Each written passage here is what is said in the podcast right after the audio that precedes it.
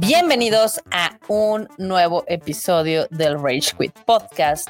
Yo sé que nos extrañaron, eh, ya teníamos un poco de tiempo sin grabar, la verdad es de que los proyectos pues nos han impedido un poco grabar, estar al día, por ejemplo, hoy grabaré este episodio yo sola, sin el Q, porque el Q está trabajando arduamente en el Pegasus Fantasy A Symphonic Experience, que ya es pues en dos semanas más o menos este gran evento que estamos organizando de los Caballeros del Zodíaco, un concierto sinfónico, pero que sí, sí nos ha tomado muchísimo de nuestro tiempo y atención. Pero no se preocupen, yo dije, no los puedo dejar otro mes sin su bonito Rage Quit podcast. Entonces hice una gran selección de noticias que espero que les guste.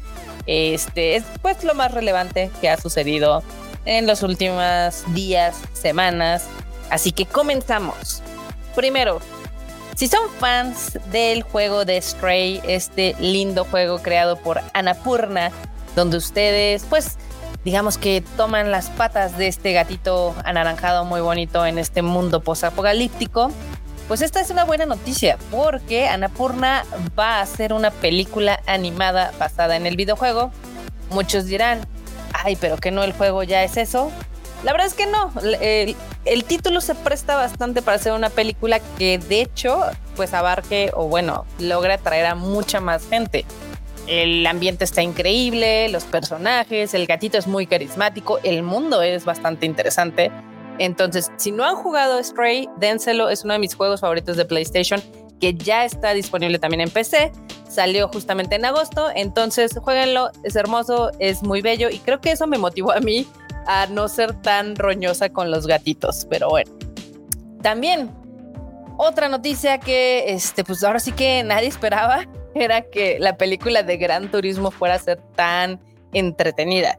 Creo que al final del día, este, pues ya después de ver la de Uncharted, como que las expectativas estaban pues ahí, mm, no eran muy altas. Algo que sí creo que nadie esperaba era que Gran Turismo fuera a ser una buena película es bastante entretenida. Creo que después de Uncharted, eh, pues la gente estaba un poco pues escéptica de lo que podía entregar PlayStation Studios. Y la verdad, qué buena sorpresa fue. Este Gran Turismo le está gustando a mucha gente. Tiene un porcentaje de la audiencia de 98%. Es muy entretenida. De hecho, yo hasta me sorprendí. Nunca me ha gustado los videojuegos de carreras. No soy fan de Gran Turismo.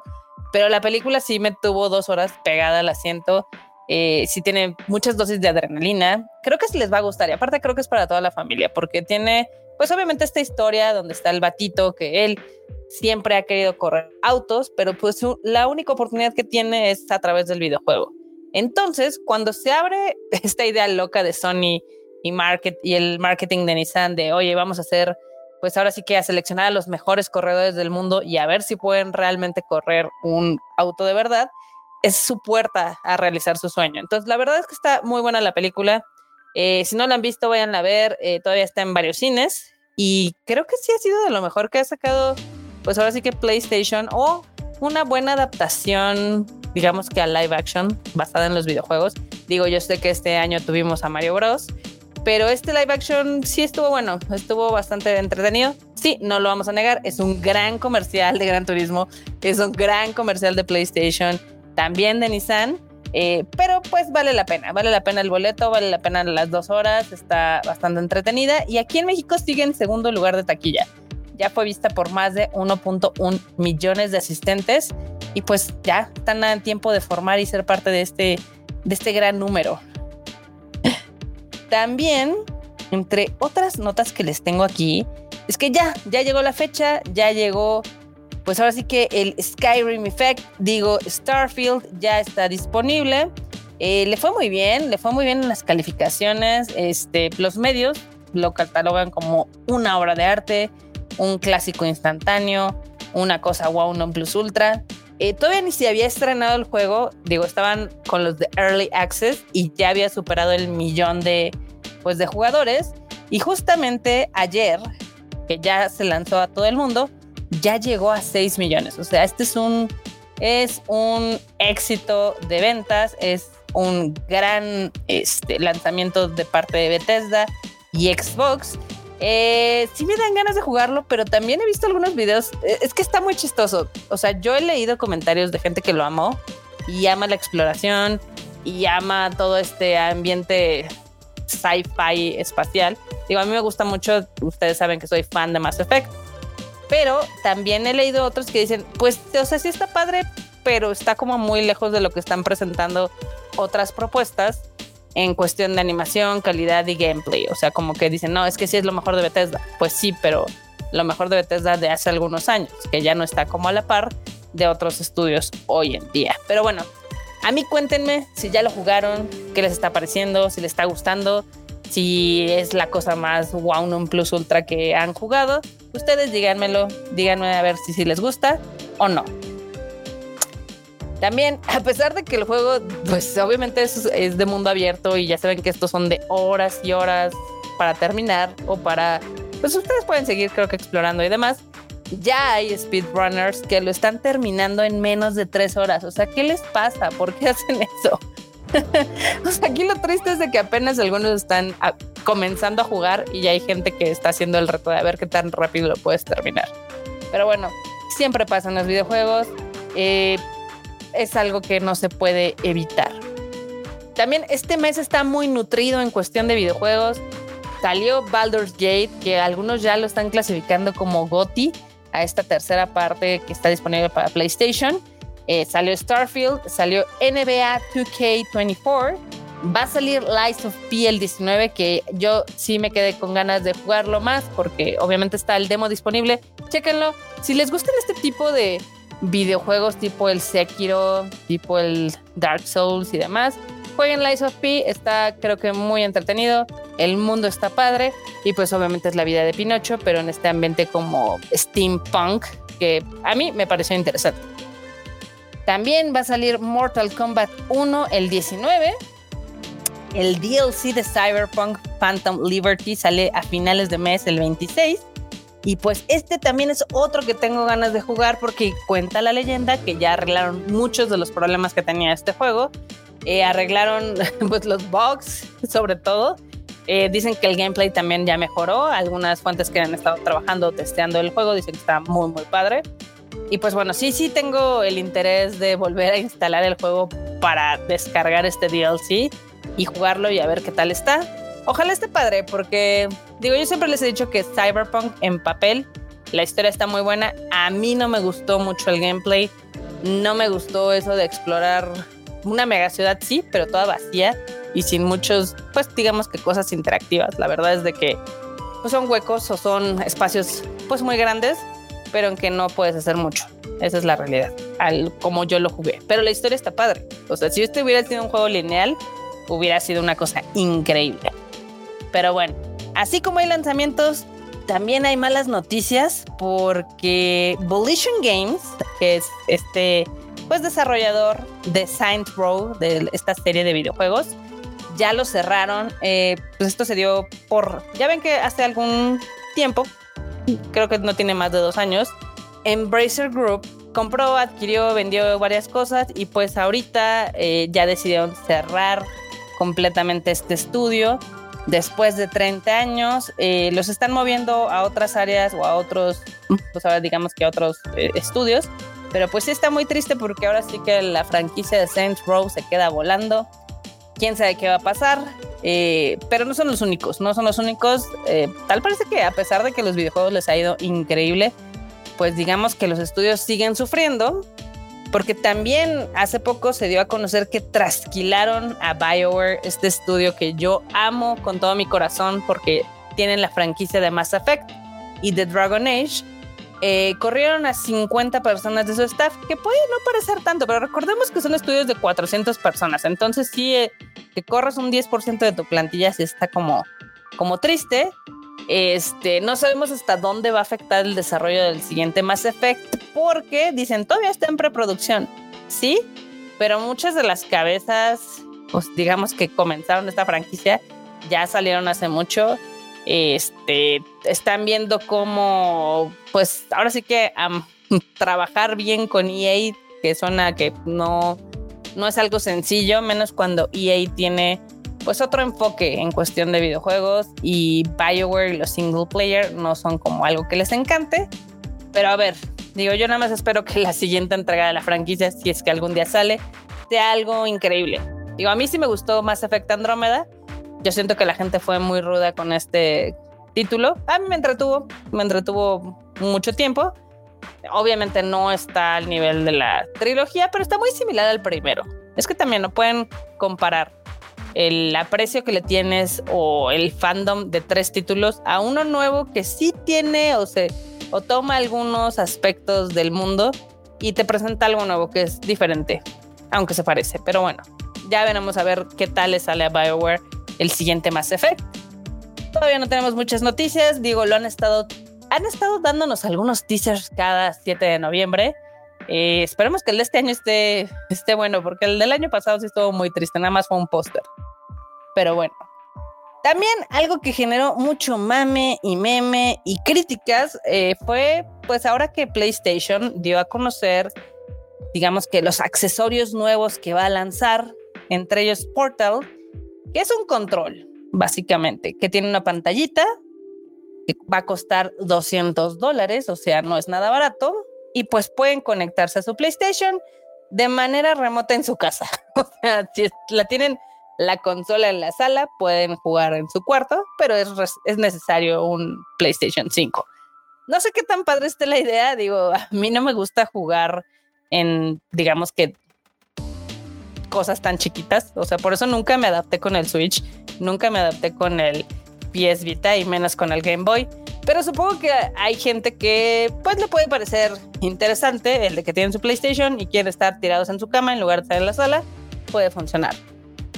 También anunciaron un nuevo Pulse Elite, que son estos audífonos de PlayStation para el PlayStation 5, que en teoría tienen pues algunas mejoras, inclusive con inteligencia artificial, y van a costar 150 dólares.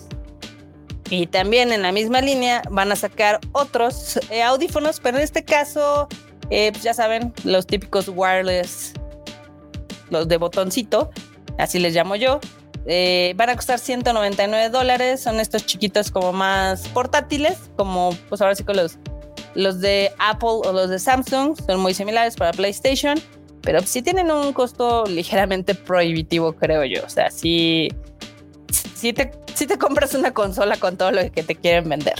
No sé, ¿qué les pareció? Yo vi muchas críticas especialmente para Portal porque pues, obviamente estás vendiendo un accesorio que te cuesta un tercio de la consola y que realmente pues no tiene grandes capacidades. Pero ya veremos si le funciona la apuesta a PlayStation. No lo sabemos. Creo que de todo lo que anunciaron, eh, los audífonos son los que me llaman más la atención. A pesar de que estén un poquito caros, digo, ah, sí estaría padre.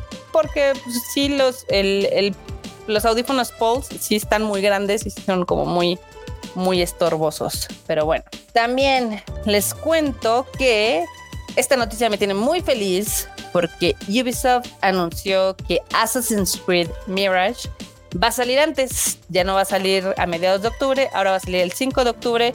Y pues yo estoy feliz porque mientras tenga más contenido de Assassin's Creed, yo soy extremadamente feliz. Aunque no me encanta tanto el nuevo protagonista, que recordemos que es básicamente un pues es primero un héroe y luego un villano en Valhalla. No sabemos qué tal va a estar la historia, aunque prometen grandes cosas. Eh, este, eh, creo que este título va a ser como una reconciliación con los fans de la vieja escuela, porque vemos algunos que nos gustó mucho lo que fue Assassin's Creed Odyssey, eh, lo que fue Valhalla y lo que fue Origins. Yo creo que son tres de los mejores títulos, pero hay otros que dijeron, ay, es que ya no parece tanto Assassin's Creed. Ya no se parece a los originales, ¿no? A la trilogía de Ezio y demás. Entonces, este puede ser el título como que una de esos dos fandoms, quién sabe. Nada más hay que esperar, ya falta menos. Está, está padre lo que han presentado los videos, el gameplay, el trailer está espectacular. Esperemos que sea una gran entrega de esta franquicia que ya, ya tiene mucho tiempo, creo que ya va para 20 años, no sé. Alguien que me diga ahí en, en el Twitter cuánto tiempo lleva. No, sí, ya, ya es del no manchen, sí. Ya estamos viejos jóvenes. el primer Assassin's Creed salió en el 2007. No, bueno, ya. No son 20 años, pero pues casi. pero bueno. También otra noticia que dio muchísimo de qué hablar en la comunidad de Nintendo y creo que en general de los videojuegos fue un anuncio raro de Nintendo donde dijo que Charles Martinet ya no va a ser la voz de Mario Bros. Va a ser un embajador de marca de Mario.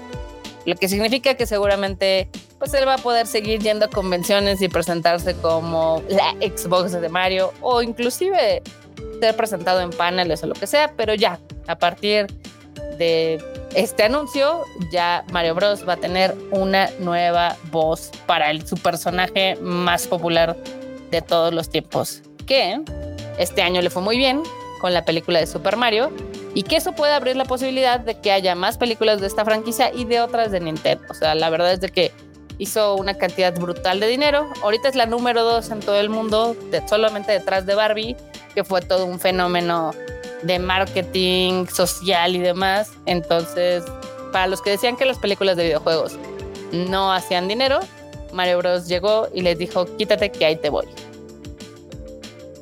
También otra noticia que me tiene a mí muy, muy contenta es que Craig Massin, que es el showrunner en este caso de y director también de la adaptación live action de The Last of Us, ya anunció que la segunda temporada ya está planeada, ya está escrita y todo, pero pues ahorita están en la huelga, en la huelga de escritores y pues no sabemos cuándo van a poder reanudar, pues ahora sí que grabaciones, castings y demás.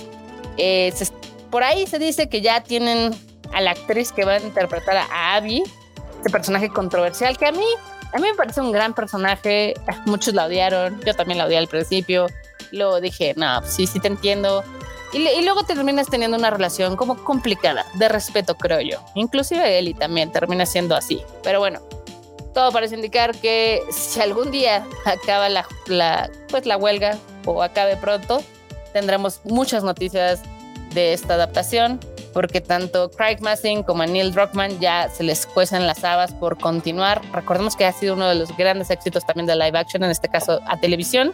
Le fue muy bien en HBO, se convirtió en una de las series más vistas en la plataforma y esperamos que así siga, porque la verdad es que sí da para unas dos o tres temporadas. Si son fans como yo y el cuchito de Isaac Clarke y de Dead Space, este mes ya va a salir la figura Pop-Up Parade de Isaac Clarke. Está bien chida, yo compré una, no alcancé a comprarla en el periodo de preventa de Good Smile Company, pero ya saben que hay muchos sitios donde pues puedes comprar o recomprar órdenes a pesar de que tienen stock de las figuras. Está muy padre, está muy barata a mi punto de vista, cuesta como 400 pesos más el envío son 700 y está bien bonita. Esta serie, eh, digamos que esta línea de Pop-Up Parade me está gustando porque es económica, pero tiene buen trabajo. No es como los McFarlane, que a mí me parecen horribles, me parecen atroces, pero son baratos técnicamente. Este, no sé si es porque es japonés o qué onda. Está mucho mejor cuidado los detalles. Está bonito el traje, se ve bien, se ve bien la figura. Entonces yo ya, ya la imagino aquí en mi casa. Si pueden y les gusta, cómprenla porque es una forma de apoyar estas franquicias que nos gustan tanto. Y lo único que me ofende es de que ya primero salió la figura de Dead Space que la de Mass Effect que anunciaron hace dos años. O sea, ¿qué está pasando ahí? Seguramente son por los problemas de Bioware que les mencioné hace poco de que están corriendo gente a diestra y siniestra.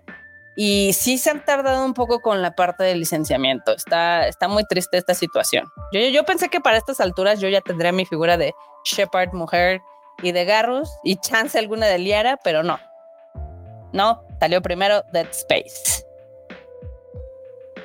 Luego, eh, Guerrilla, Guerrilla Games, aquí mis queridísimos creadores de Horizon y Horizon Forbidden West acaban de lanzar una colección espectacular de joyería que está padre, está padre, pero está muy cara porque sí es como joyería fancy. O sea, ya ven que PlayStation sí le mete bastante a sus licencias, pero lo malo es de que terminan siendo productos algo caros. Tienen unos collares muy padres que cuestan 95 dólares, otros que cuestan 120 y sacaron un, un, un anillo que es aparte como de estos spinners para la gente que tiene un poquito de ansiedad, con algunos detalles de los calderos o de los cauldrons que son del mundo de Horizon, de Horizon. Está padre, lo único malo es el precio, 125 dolarucos más el envío, entonces termina siendo un producto exquisito pero caro. Yo sí lo compraría, la verdad. Y también sacaron algo que está bien padre, que es un, como un focus, que obviamente es de plata y se pone en la oreja, tiene como una abrazadera. Entonces, eh, es un detalle coqueto. La verdad es que sí están sacando mercancía padre. Lo único que no está padre es su área de ropa, porque playeras y gorras están del now.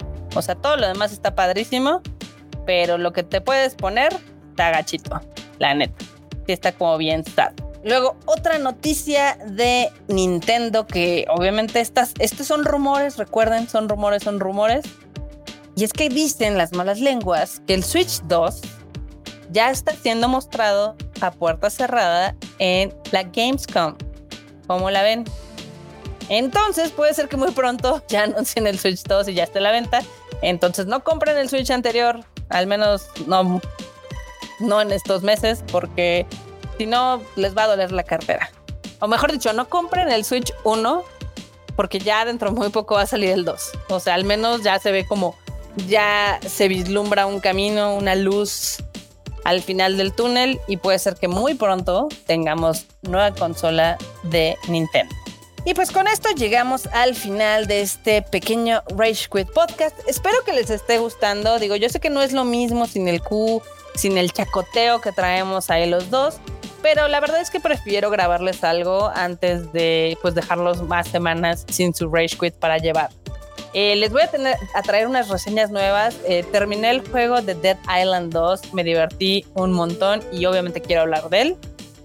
También estoy sufriendo con The Quarry, porque a mí me lo vendieron como una gran experiencia de terror y está siendo una novela interactiva que eh, sí me está costando trabajo. O sea, creo que va muy lento y todo. También eh, le, di, le di algunas horas al juego de las tortugas ninja, al Shredder's Revenge, y la neta sí me está entreteniendo. Es, es, muy chistoso porque a mí no me encanta jugar como este tipo de juegos que ya son viejos, la verdad. O sea, yo les he dicho muchas veces. Eh, no me gusta jugar juegos de consolas viejas porque ya esos ya les invertí tiempo, prefiero encontrar cosas nuevas o jugar nuevos. Sí, me voy a los nuevos, a los AAA. Pero bueno, eso es esa es cosa mía. Pero sí les puedo recomendar el The Shredder's Revenge. Está padre, tiene sus dosis de nostalgia. Y pues sin lugar a dudas se van a divertir con las tortugas ninja. Con esto llegamos al final. Ya saben que a mí me pueden seguir en todos lados como Marmot MX. Al cuchito lo pueden seguir como, como Q, Mr. Q. No me acuerdo cuál es su, su, su username ahorita. A ver, Luis Dayo, Luis Dayo en todos lados, guion bajo. También recuerden que tenemos más contenidos de la familia Tadaima. El que nunca falla es el Fruchito con su anime al diván, que truene, llueve o relampague. Siempre habrá un anime al diván donde nos cuenta lo mejor del anime que está viendo. Eh, recomendaciones que son realmente exquisitas que la banda no ve y que a veces deja pasar joyas. Y pues también ya hay que llegarle al precio a Kika para que haga su shuffle porque tiene muchas películas pendientes que hablar y demás. Y recuerden que semana a semana nos pueden ver directamente en vivo y a todo color en el Tadaima Live, este podcast que tenemos donde hablamos de lo mejor, las noticias y lo más relevante de la cultura japonesa, del anime, manga, eventos y demás. Yo soy Marmota, nos vemos en el siguiente episodio. Bye chi.